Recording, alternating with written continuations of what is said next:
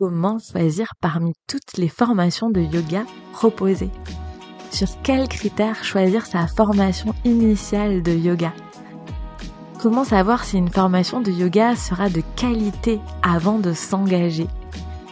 Je te partage des critères et des pistes de réflexion dans cet épisode de podcast qui pourront t'aider à choisir soit une certification de prof de yoga si tu veux devenir prof de yoga ou bien un complément de formation à ta formation initiale de prof de yoga si tu enseignes déjà pour continuer à faire évoluer ton enseignement et te former au yoga régulièrement. Bienvenue dans Brève de tapis, le podcast de l'alchimie des corps. Ce podcast est pour ceux qui pratiquent le yoga à la maison ou en studio et qui souhaitent progresser sans se blesser, que vous soyez débutant ou non. Je m'appelle Marion et j'enseigne le yoga à Albi, dans mon studio et également en ligne. Je vous partage dans ce podcast des réflexions sur l'aspect postural du yoga, des astuces pour pratiquer à la maison en sécurité des exercices d'autocorrection dans les postures de yoga et des anecdotes un peu plus personnelles. Allons-y Si tu aimes Bref de tapis, je te conseille d'aller découvrir des paillettes sur ton tapis, le podcast dédié aux jeunes profs de yoga pour booster leur créativité et leur confiance. Coralie te propose un épisode tous les 15 jours avec des interviews, mais aussi des capsules inspiration et des conseils pour se rendre la vie plus facile quand on commence à enseigner le yoga. Tu trouveras le lien vers des paillettes sur ton tapis dans les notes de cet épisode. Aujourd'hui, on s'attaque donc au sujet épineux de comment choisir ses formations autour du yoga face à toutes les propositions qui nous sont faites sur la toile et ailleurs. Cet épisode fait suite à l'épisode 33 de Brève de tapis où je te proposais de t'y retrouver parmi les différentes certifications qui peuvent exister en yoga, savoir s'il y a un diplôme d'état, comprendre ce qu'est Yoga Alliance, comprendre les différents labels qu'il peut y avoir autour des formations de profs de yoga. Et si tu n'as pas écouté cet épisode, je t'invite à l'écouter peut-être à la fin de celui-là pour t'éclairer la tête par rapport à tout ça, pour comprendre comment ça fonctionne. Dans le dernier épisode numéro 33 de Brève de tapis, je t'ai donc partagé mon point de vue et peut-être que tu te seras rendu compte que les différents labels, les différents titres qu'il y a derrière les formations de profs de yoga peuvent ne pas être suffisants pour choisir une de yoga. Euh, une formation pardon de prof de yoga. C'est bien sûr quelque chose à prendre en compte, mais de mon point de vue, ce n'est pas le seul critère. Je reviendrai sur ce critère des labellisations, des formations, mais j'aimerais aujourd'hui te donner des pistes de réflexion qui te permettront peut-être de choisir ta formation initiale, hein, ta formation pour devenir prof de yoga si c'est quelque chose qui te fait envie, ou bien pour choisir tes compléments de formation à ta formation initiale de prof de yoga. Avant d'aller plus loin, j'aimerais parler pour moi de l'importance qu'il y a à se former régulièrement quand on est prof de yoga. Parce que souvent j'entends oui mais moi ma formation initiale, mon 200 heures, il était vraiment génial, c'était super et je n'en doute pas, forcément cette formation comme tu l'as choisie, elle t'a sûrement parlé, elle t'a sûrement apporté beaucoup de choses, mais il faut prendre conscience que dans un 200 heures ou même dans un 300 heures, on ne va pas tout te dire parce que c'est physiquement pas possible du métier de prof de yoga. Même quand tu as un 500 heures, hein, tu vas avoir un certain volume de connaissances par rapport au métier de prof de yoga. Mais continuer à se former régulièrement, c'est être sûr, en tout cas de mon point de vue, d'avoir un enseignement de qualité. Parce que ces formations continues, toutes les formations que tu vas faire autour ou après tes formations initiales ou bien ta formation plus avancée, ton 300 heures de prof de yoga, ça va te permettre d'aller plus loin sur un domaine en particulier du yoga, par exemple un domaine qui te parle, comme l'alignement postural, la gestion des douleurs, la gestion des blessures. Ça, c'est parce que c'est moi qui me parle, c'est peut-être pas ton cas, mais c'est un exemple parmi tant d'autres. En te formant régulièrement, ça va aussi te permettre de maintenir tes connaissances à jour. On travaille sur le corps, on découvre des choses sur le corps régulièrement et donc c'est important de se former régulièrement pour maintenir ses connaissances à jour. Se former régulièrement, c'est aussi te permettre de te questionner sur ton enseignement, de ne pas te reposer entre guillemets sur tes lauriers et de venir te poser des questions sur ta façon d'enseigner, sur ta pédagogie. Alors des fois, ça bouscule un petit peu parce que on se dit alors qu'on a fait une formation, ça remet en question des choses qu'on fait depuis hyper longtemps et on se dit oh, mais je fais ça depuis super longtemps et en fait c'était pas tout à fait juste. Oui, et du coup ça bouscule, mais c'est complètement normal, c'est à ça que ça sert et on peut très bien, d'ailleurs les élèves apprécient beaucoup je parle d'expérience quand on leur dit, voilà, jusque-là, on faisait telle posture de telle manière, mais j'ai fait une formation et on m'a appris ci, on m'a appris ça, du coup, on va la faire autrement pour cette raison et pour cette raison. Pour l'élève, c'est vraiment gage de qualité que de savoir que son prof continue à se former, continue à faire évoluer son enseignement du yoga, tout simplement parce que dans tous les métiers, la formation continue est fortement recommandé, voire obligatoire. Il faut savoir que suivant euh, les métiers, l'État oblige notamment les salariés à faire régulièrement des formations tous les trois ans pour maintenir leurs euh, connaissances à jour. Donc ton élève, quand tu lui dis que je suis allé me former, que j'ai appris des nouvelles choses qui ont remis en cause un petit bout de mon enseignement, mais ben, en général, il le prend plutôt comme un critère de qualité. Donc, j'aimerais juste dans cette introduction te sensibiliser au fait que c'est hyper important de continuer à se former régulièrement. Et donc, la grande question, que tu choisisses de te former sur du yoga ou d'ailleurs sur un autre sujet, c'est comment je choisis ma formation. On m'envoie très souvent des messages pour me demander euh, mon avis, pour euh, me, parler par rapport au choix d'une formation, que ce soit pour un 200 heures ou que ce soit pour une formation autour du marketing par exemple, ou autour de la création des podcasts. Parce que oui, c'est un vrai problème d'arriver à choisir sa formation et qu'avant de sortir sa carte bleue, ben, on voudrait être à peu près sûr de notre donc j'aimerais aujourd'hui te donner des pistes de réflexion pour t'aider dans ta, ton choix de formation, donc que tu envisages de devenir prof de yoga, ou pour des formations qui complètent ta formation initiale de prof de yoga. Pour moi, le critère numéro un, c'est le formateur. Parce que, ou les formateurs s'il y en a plusieurs. Parce que tu vas passer un sacré paquet d'heures en sa compagnie déjà. Et parce que, pour moi, c'est vraiment lui qui fait la qualité de la formation et rien d'autre. C'est qui il est, c'est comment il enseigne, quelle est sa pédagogie. C'est vraiment le formateur qui va faire la qualité de la formation.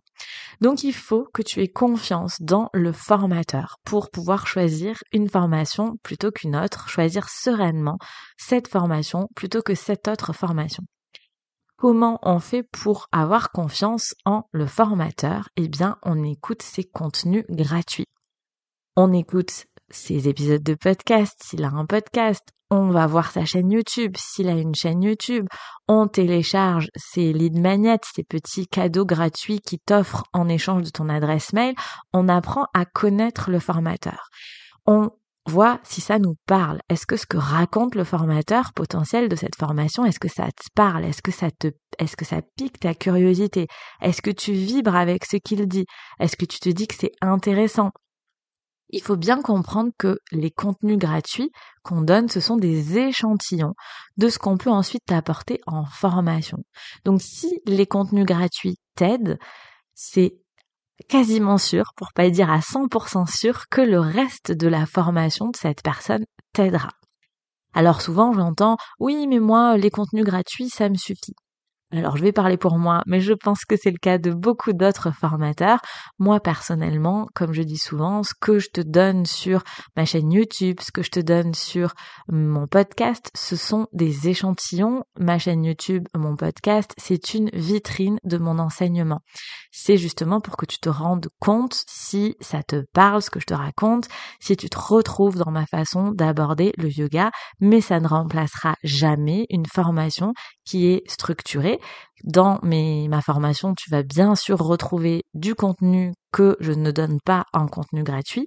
Et puis, tu vas retrouver une logique, une pédagogie de formation qui va te permettre de différentes façons d'intégrer les concepts que je te donne.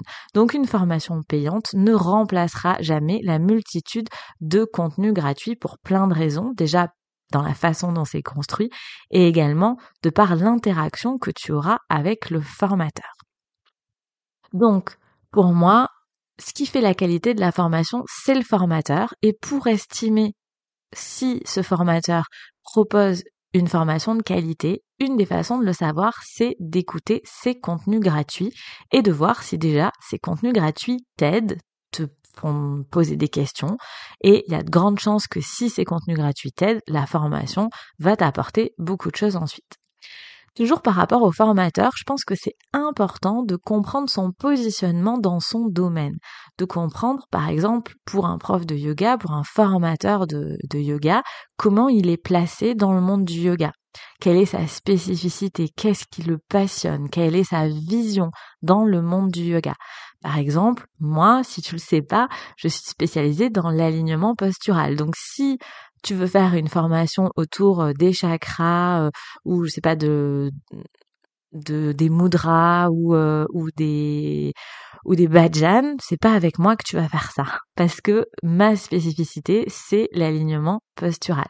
C'est tout ce qui touche autour du positionnement dans les postures, la gestion des blessures, comment proposer un yoga de qualité à tes élèves que tu enseignes en ligne ou en présentiel. Et une fois que tu auras compris le positionnement du formateur qui t'intéresse dans son domaine, eh bien, tu auras les idées un petit peu plus claires pour savoir si la formation qu'il te propose t'intéresse ou pas. Un autre point qui est important de mon point de vue quand on choisit un formateur et donc une formation, tu l'auras compris pour moi c'est complètement lié, c'est le nombre d'heures de vol, j'ai envie de dire, du formateur. Alors si tu ne l'as pas fait, je t'invite à regarder, à écouter plutôt ma brève numéro 7, donc un épisode de podcast qui s'appelle Brève 7, fiabiliser ses sources d'apprentissage. Comment fiabiliser ses sources d'apprentissage? Où j'avais commencé un petit peu à t'amener à réfléchir sur ces sujets de comment je choisis une formation. Et pour moi, c'est hyper important de choisir un formateur qui a passé l'épreuve du temps, qui a un certain nombre d'heures de vol à son compteur. Parce que plus un formateur, plus un enseignant par exemple de yoga aura de l'expérience, plus il aura été confronté à différentes morphologies, à différents problèmes dans le monde du yoga, et plus il va pouvoir t'apporter de la connaissance. C'est important aussi de comprendre le contexte d'enseignement et donc l'expérience qu'a ce formateur. Est-ce qu'il enseigne en présentiel ou pas? Est-ce qu'il enseigne en ligne ou pas? En fonction des objectifs de la formation que toi tu cherches à atteindre.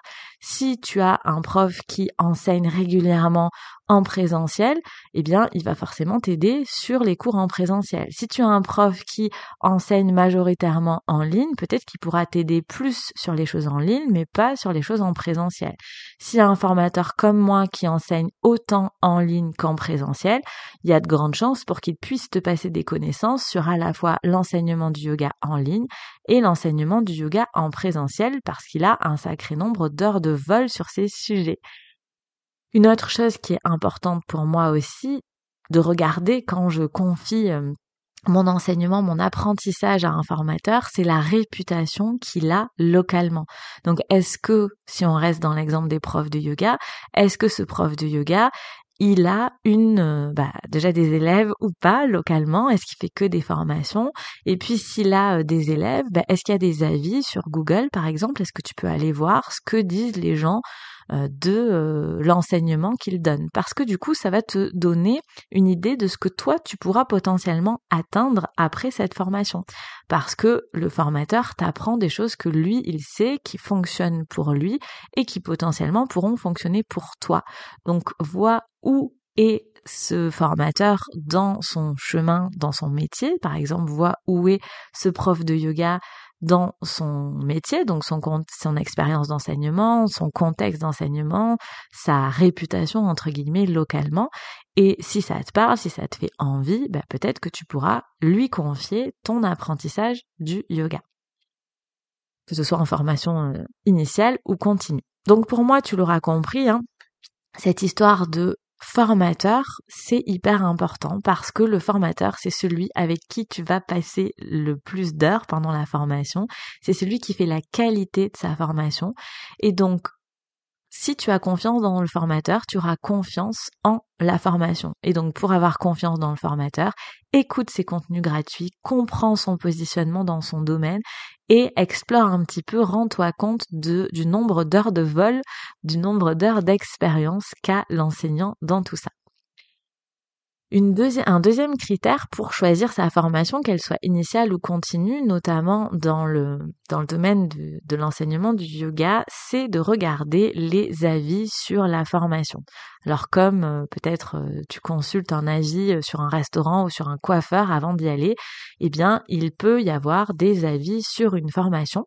Typiquement, moi on me contacte très souvent par rapport à la formation que propose Cécile, donc YogiBiz Coaching, qui a un podcast qui s'appelle YogiBiz Podcast, qui a une formation qui s'appelle YogiBiz Line. Euh, et comme j'ai collaboré euh, sur les podcasts, notamment avec Cécile, et euh, sur sa formation aussi d'ailleurs, comme j'ai collaboré avec elle, très souvent les gens m'appellent en me disant Ah ben je sais que tu as fait la formation de Cécile, c'est un sacré budget. Avant de me lancer, j'aimerais bien savoir ce que tu en as pensé. Et alors d'ailleurs, hein, c'est une formation très bien si tu es intéressé pour faire du marketing digital pour les profs de yoga. Hein. Pour moi, Cécile est vraiment une référence dans ce milieu. Et c'est souvent ce que je réponds aux personnes qui me, qui me demandent ça, en leur disant que par contre, il faut être prêt à bosser parce qu'avec Cécile, il y a du boulot, mais en même temps, c'est pour ça qu'on choisit une formation pour pouvoir améliorer ses connaissances et rien ne se fait tout seul, donc forcément, il y a du boulot. Donc tout ça pour te dire que on me contacte souvent euh, personnellement, hein, en message privé sur Instagram euh, ou autre, pour me demander mon avis sur la formation de Cécile. Et donc c'est clair que de lire des avis euh, positifs de personnes qui ont fait cette formation, une formation quelle qu'elle soit, bah, c'est hyper rassurant. C'est comme tu vas aller plutôt en étant en confiance dans un restaurant ou chez un coiffeur qui a des bons avis sur TripAdvisor ou autre chose. C'est rassurant. Mais ces avis que tu vas lire sont l'avis d'une personne qui avait son contexte et c'est très important de te dire que peut-être que toi tu n'es pas dans le même contexte et la chose de mon point de vue qu'il faut absolument respecter, ce sont tes tripes, d'écouter tes tripes parce que c'est ta décision et tous ces avis positifs ne remplaceront, ou, moins d'ailleurs positifs, ne remplaceront pas ta décision à toi parce qu'une formation peut plaire ou ne pas plaire d'ailleurs à quelqu'un, et elle peut tout à fait correspondre à tes besoins du moment.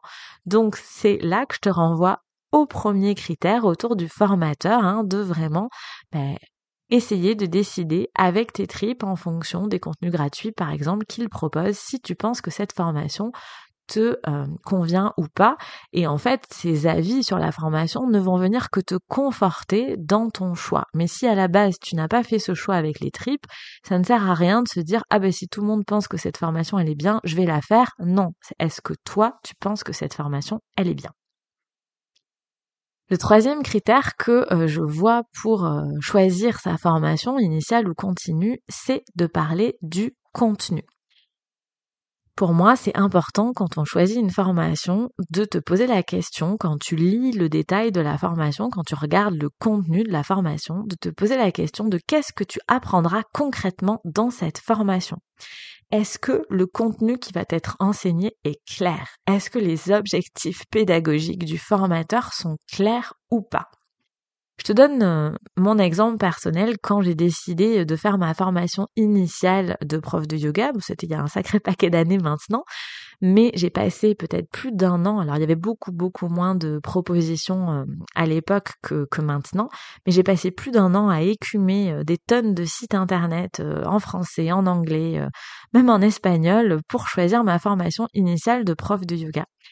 Et j'avais une règle dans ma tête qui, je pense, est assez importante, qui est de me dire que si sur la page de vente, donc la page où on t'explique comment va se dérouler la formation, le tarif, le contenu, tout ça, j'avais cette règle de me dire que si c'était pas clair sur la page de vente, la formation en elle-même ne serait pas claire s'il y avait des contradictions sur la page de vente, bah, il risque aussi d'y avoir des contradictions dans la formation. Parce que, eh bien, c'est aussi un moyen, cette fameuse page de vente, bah, de voir comment le formateur s'exprime, est-ce qu'il est clair, est-ce qu'il va droit au but, est-ce que ça c'est droit dans les bottes? Ou est-ce qu'il y a des choses qui se contredisent entre le début de la page de vente et la fin de la page de vente? Donc pour moi, quand tu fais le choix d'une formation initiale ou continue, c'est hyper important que tu ailles lire cette page de vente en détail, que tu vois, que tu te rendes compte si le contenu de la formation est clair, si ce que tu vas apprendre c'est clair, est-ce qu'une fois que tu as fermé la page de vente, tu es capable de dire qu'est-ce que tu vas apprendre concrètement dans cette formation? Donc le contenu de la formation et les explications sur le contenu de la formation sont pour moi vraiment une façon de t'aider à prendre ta décision sur le choix de ta formation. Ensuite, il y a dans les critères de choix le contexte d'enseignement. Alors on a le grand débat de est-ce qu'il faut choisir une formation qui est plutôt en ligne ou qui n'est pas en ligne? Alors je vais pas trop m'étaler sur le sujet parce que je pense que c'est euh, un sujet qui peut faire euh, qui peut faire un épisode de podcast à part entière, mais je voudrais quand même te donner quelques pistes de réflexion là-dessus.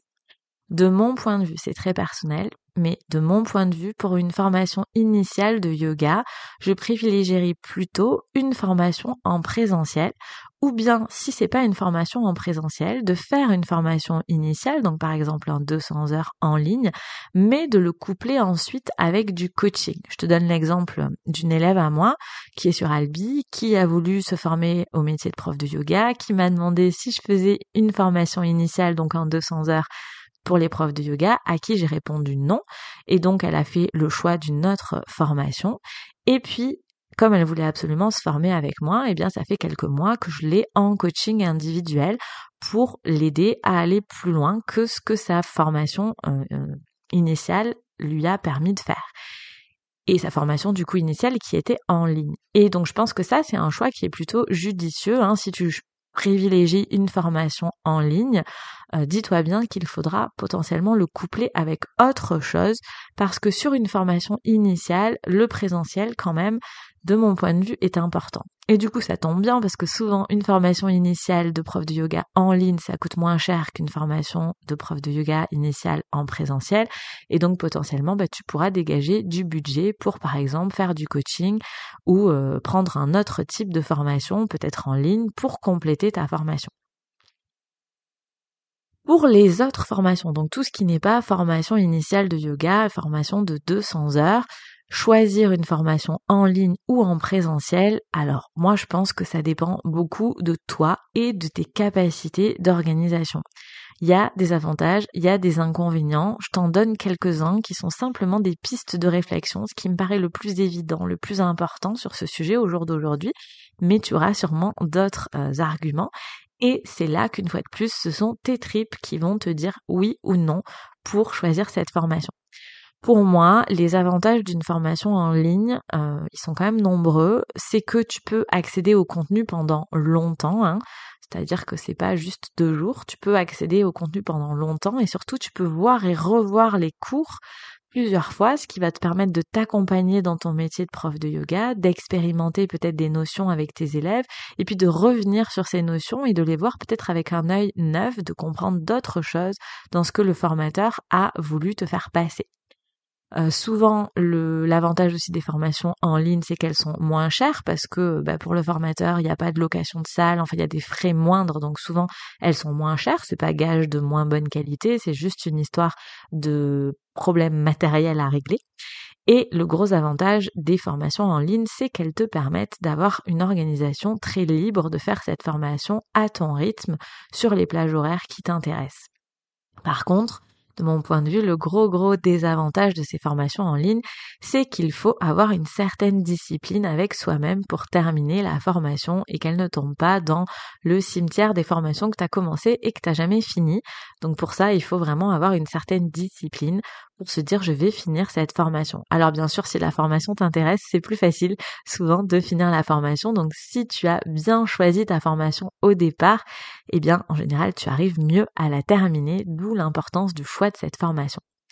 Une formation en présentiel, le gros gros avantage, c'est que tu vas dédier un temps, un week-end par exemple, pour ta formation et donc ça, tu es sûr que tu vas la terminer puisque tu es bloqué dans une salle avec le formateur par exemple et donc c'est sûr que tu iras au bout de cette formation.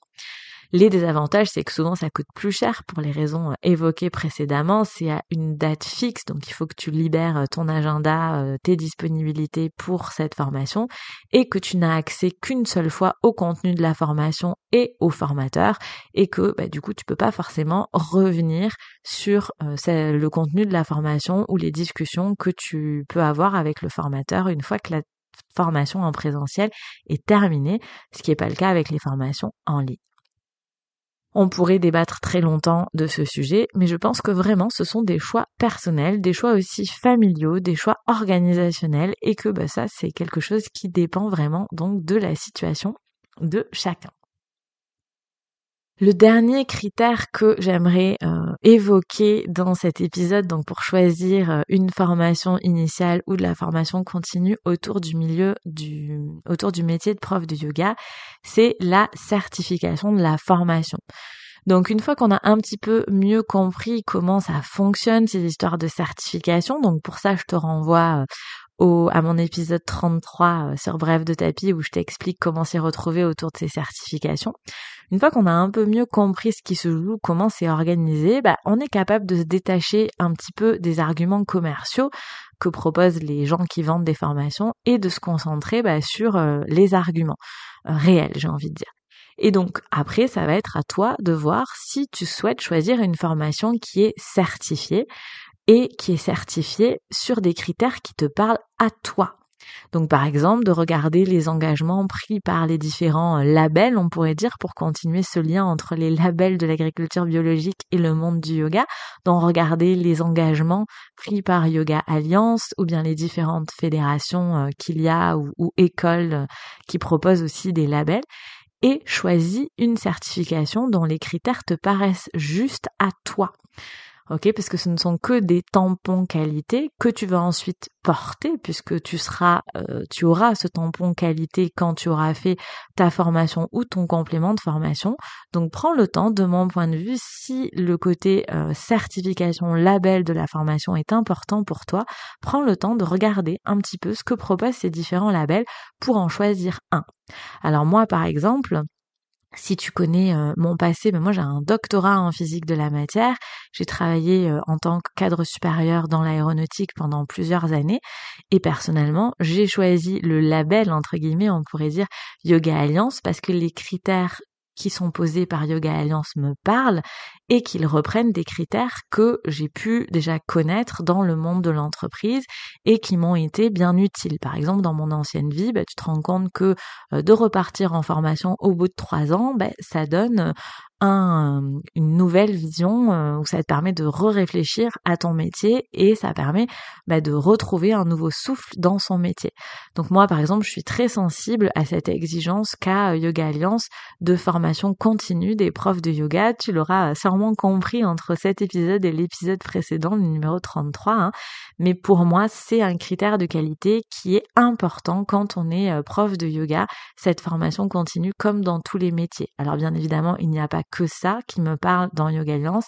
Il y a plein d'autres passerelles que je peux faire avec mon ancien métier et c'est pour ça que personnellement j'ai choisi de m'appuyer sur ce critère-là. Le côté international me parle également beaucoup parce que je voyage et j'ai voyagé beaucoup et c'était important pour moi d'avoir un diplôme, d'avoir des diplômes de prof de yoga euh, qui puissent être valorisés euh, n'importe où dans le monde et pas uniquement en France.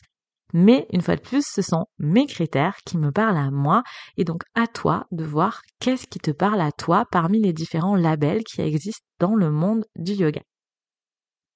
Donc, en conclusion de cet épisode, je t'ai donné plusieurs pistes de réflexion pour t'aider à choisir ta formation de yoga, que ce soit une formation initiale ou une, euh, un complément de formation. Le premier critère pour moi, c'est vraiment le choix du formateur, hein, à choisir un formateur en qui tu as confiance. Regarder les avis sur la formation qui peuvent te permettre de te conforter dans ton choix. Bien étudier le contenu de la formation. Est-ce qu'il est clair? Est-ce que les objectifs pédagogiques sont évidents? Est-ce que tu comprends bien ce que tu sauras faire de mieux après cette formation? D'adapter le contexte de l'enseignement de la formation à ton contexte de vie, hein, en fonction vraiment de tes possibilités, et de choisir peut-être une formation qui répond à certains critères qualité, qui répondent à une certaine certification, si c'est important pour toi. J'aimerais vraiment que tu te rappelles que cette décision t'appartient, le choix de la formation que tu vas faire t'appartient, que personne ne peut le faire à ta place, on peut juste te donner tes des pistes de réflexion et je pense que c'est hyper important de choisir avec tes tripes, de choisir en suivant ton intuition, de choisir une formation, un formateur qui te parle au moment où tu la prends pour aller au bout de la formation. En tout cas, c'est ce que moi j'ai fait jusque-là et si tu vas voir euh, sur mon profil, je te mets d'ailleurs euh, le lien dans les notes de l'épisode, bah, tu vas voir que j'ai fait un sacré paquet de formations et j'ai toujours choisi mes formations sur ces critères-là et ça a toujours été payant pour moi. Donc je te souhaite également d'aller choisir, de faire des bons choix dans à qui tu confies tes apprentissages, de faire des bons choix dans le formateur qui va t'accompagner sur ta formation initiale de prof de yoga ou sur tes compléments de formation pour les profs de yoga. J'en profite pour te glisser parce que je ne peux pas faire autrement après t'avoir expliqué tout ça que si mes contenus gratuits te parlent, si tu vibres avec ce que je te raconte, si tu as envie de compléter ta formation de prof de yoga, que tu aies un 200 heures ou bien un 300 heures ou bien un 500 heures, que tu as envie de creuser tes connaissances autour de l'alignement postural, de la gestion des différences de niveau entre tes élèves dans tes cours, de la pédagogie d'enseignement autour du yoga, de gérer de savoir comment gérer les blessures et les douleurs de tes élèves, si tu veux avoir un séquençage de cours au service de la fidélisation de tes élèves, si tu veux améliorer ta pédagogie d'enseignement, avancer dans ton enseignement, dans ton métier de prof de yoga, je te propose de t'accompagner avec Yogaline Pro, ma formation pour les profs de yoga. Je te mets dans les notes de l'épisode ou bien sous la vidéo si tu regardes sur YouTube toutes les informations sur Yogaline Pro. Sache que tu peux commencer cette formation à tout moment, n'importe quand, qu'il y a des vidéos préenregistrées, donc c'est une formation de 50 heures en tout, hein. il y a des vidéos préenregistrées 40 heures que tu peux voir et revoir qui t'accompagneront tout au long, en tout cas pendant un an, tout au long de ton tes cours de yoga, et qu'il y a 10 heures de... Euh, pour sur Zoom avec moi pour remettre en situation ce que tu auras appris, pour avoir mon œil, mes conseils, comme pour du, c'est du coaching collectif, hein, autour de toutes ces thématiques pour me poser tes questions et que je t'accompagne pas à pas pendant tout le temps de ton inscription sur Yogaline Pro, notamment à travers notre groupe WhatsApp de Yogaline Pro, où d'ailleurs je suis pas la seule à t'accompagner parce qu'il y a toujours des beaux échanges entre les profs de yoga, les nouveaux et les moins nouveaux qui partagent des tips, des astuces. Et euh, c'est hyper euh, plaisant de voir cette communauté qui se crée autour de Yogaline Pro. Donc si tout ça, ça te parle et ça te fait envie, va voir dans les notes de l'épisode la page de vente de Yogaline Pro et peut-être que tu choisiras de faire cette formation. Et si tu as des questions, n'hésite pas à me contacter. Tu trouveras comment me contacter sur la page de vente pour qu'on en parle. C'est tout pour aujourd'hui. Merci pour ton écoute et je te souhaite une bonne réflexion autour de tes choix de formation.